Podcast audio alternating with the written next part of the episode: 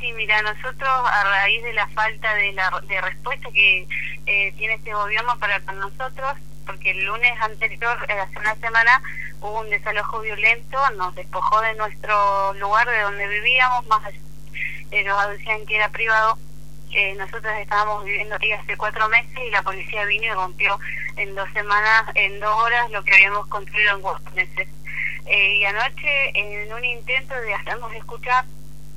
fuimos y, y ocupamos, no ocupamos, hicimos una toma simbólica en, el, en una especie de bulevar que quedó entre la calle Botazúa y la calle Batilana, que justamente dan frente al predio, pero como dice, andan diciendo por ahí, en ningún momento fue un intento de volver a ocupar las tierras, simplemente fue una ocupación simbólica, porque si ustedes ojalá vinieran para ver que esos lugares son inevitables, porque son lugares de tres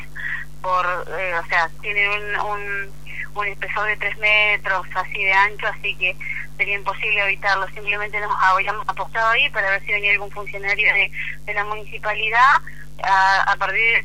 empezamos como a las nueve de la noche más o menos y a las nueve y veinte eh, sin darnos cuenta la policía se apostó atrás nuestro porque esa casa está oscura que es la calle Batilana y empezó a disparar directamente contra nosotros y nosotros estábamos con nuestros hijos, con los, con habían niños, habían mamás embarazadas, estaban abuelos de los chicos y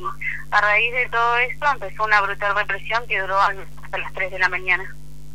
Se, se llevó adelante bueno, a lo largo de, de, muchas horas. ¿Cuál es la situación de las personas, eh, digamos, existen personas con gravedad en cuanto a las heridas? Mira, en realidad las heridas estaban con perdigones de, de de, de, de, goma? de, goma y sí hay mucha gente herida en, en su mayoría porque todos ligamos y, y, también hay pero hay gente que está realmente herida que, que fue la que recibieron los impactos en el rostro hola sí hola, sí hola. te escuchamos sí el que recibió los impactos en el rostro y en los ojos hubieron varios niños con, con impactos justamente en los ojos y la policía se cebó y empezó a disparar directamente a la cabeza de la gente que estaba ahí. Claro. Eh, tenemos entendido que no es la primera vez que sufren este tipo de, de prácticas por parte de la policía. No, no, porque cuando nos desalojaron eh, estábamos todos afuera del predio ya y, y ellos empezaron a disparar empezaron a disparar contra nosotros y también sufrimos heridas, sufrimos los gases y anoche, pero anoche esto fue tremendo la, la forma en la que actuó la policía, o sea, no sé quién les dio la orden, nadie se hace cargo eh, y salió el, el señor Gastamisa diciendo que a partir de ahora iba a ser así, que toma que se iniciara, toma que la iban a, a, a a desalojar de la forma que hicieron con nosotros anoche. O sea, estamos en Plotier un total eh, estado de sitio porque aparte la policía anda a la festa o anda cazando, anda en una cacería de brujas, digámosle por, por decirle de alguna manera, y um, nos anda buscando porque dicen que nos tienen identificados y pasan y pasan y pasan. Nosotros estamos ahora asignados otra vez en la casa de nuestros padres, así que pasan una vez, pasan dos veces a ver en qué momento salimos y nos encuentran solos para llevarnos detenidos. Y Lucía, hoy a las a la mañana pudieron dar una conferencia de prensa en la legislatura.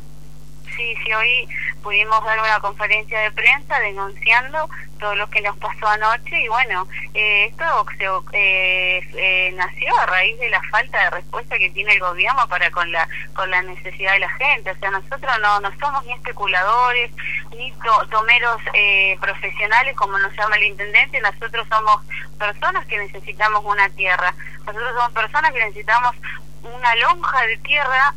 Eh, en la toma teníamos terrenos de 10 por 20 y, no, y nos bastaba y nos sobraba para poder construir nuestro un lugar para poder vivir junto con nuestros hijos y bueno la policía nos despojó de lo poco que teníamos rompió todo y bueno estamos empezando otra vez de cero. Y anoche bueno fue una forma de, de querer hacernos escuchar pero bueno la policía reprimió hubieron seis horas de, de constante represión después de que la represión eh, como los muchachos quedaron eh, metidos en la casa de los vecinos, empezó la cacería, a ver en qué momento salían para agarrarlos y bueno, llevárselos presos. Hubo hubieron tres personas desaparecidas que los tenían la policía por más de tres horas y cuando vinieron los, eh, los organismos de derechos humanos y se empezaron a juntar las organizaciones sociales en la comisaría, los fueron y los largaron a, como a tres a tres barrios más alejanos eh, al barrio que en el que vivimos hoy y los muchachos aparecieron con precintos eh, de la policía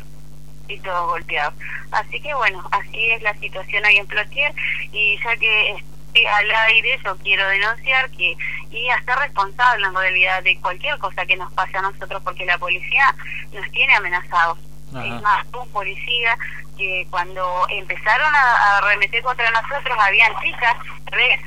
chicas mamás solteras y un policía le dice a, una chica si yo te agarro te puedo violar porque yo soy la autoridad entonces ese tipo de cosas es como ya es muchísimo. Estamos sinceramente yo creí que estábamos en democracia pero lamentablemente eh, hoy es la situación que vivimos en el barrio Sí, la verdad que es muy impactante y muy contundente esto último que estaba sosteniendo. Eh, ¿Cuáles son los pasos a seguir por parte de vecinos y vecinas teniendo en cuenta bueno esta esta situación de, de, digamos estar tan invulnerables ante las instituciones del Estado, tanto de la ciudad como de la provincia? Mira, los pasos a seguir, eh, primero, que no nos agarre la policía. Segundo, seguir organizándonos porque nuestra necesidad es real. Nosotros no le estamos pidiendo que nos regalen, nosotros queremos que nos eh, queremos pagar la tierra que nos den y nosotros nos vamos vamos a seguir peleándola. Nosotros es necesario resistirlo no lo vamos a hacer como lo hicimos anoche durante seis horas. Lo hicimos así porque este es el lugar este es nuestro barrio y vinieron y arremetieron contra las casas contra los niños contra todo lo que había y no les importó nada. Y nosotros, es, eso fue el aviso de Gastamisa hacia la gente. Esa es la respuesta que tiene Gastamisa y el gobierno que nos, que nos gobierna en la, en la provincia, PPN, hacia la gente. Entonces, bueno, ante, ante nuestra necesidad, ellos responden con con balas de goma y nosotros ante la bala de goma respondemos con, el, con organización, con lucha y con resistencia como tiene que ser. Muy bien, Lucía, te agradecemos mucho la comunicación, nos solidarizamos con bueno su situación, eh, también desde acá repudiar el accionar policial y, y también que se resuelva su, su, situación en cuanto a la tierra y la vivienda. Sí, mira, eh, ojalá y se resuelva lo nuestro y se resuelva la, el déficit de más de 40.000 familias que hoy habitan la provincia. En esta provincia de la vaca muerta, donde la vaca realmente está muerta, donde hace cuatro meses atrás el gobernador decía que eh, iban a venir millones y millones para la provincia, pero lamentablemente nosotros, la clase trabajadora, eh, somos los que recibimos los palos, somos los que recibimos las balas, y ellos son los que se llevan toda la plata de la provincia. Así que como te decía, nosotros seguimos acá con organización, con lucha y resistencia, como tiene que y nos vamos a parar y de acá no nos vamos a ir y nosotros vamos a tener la tierra así tengamos que dejarla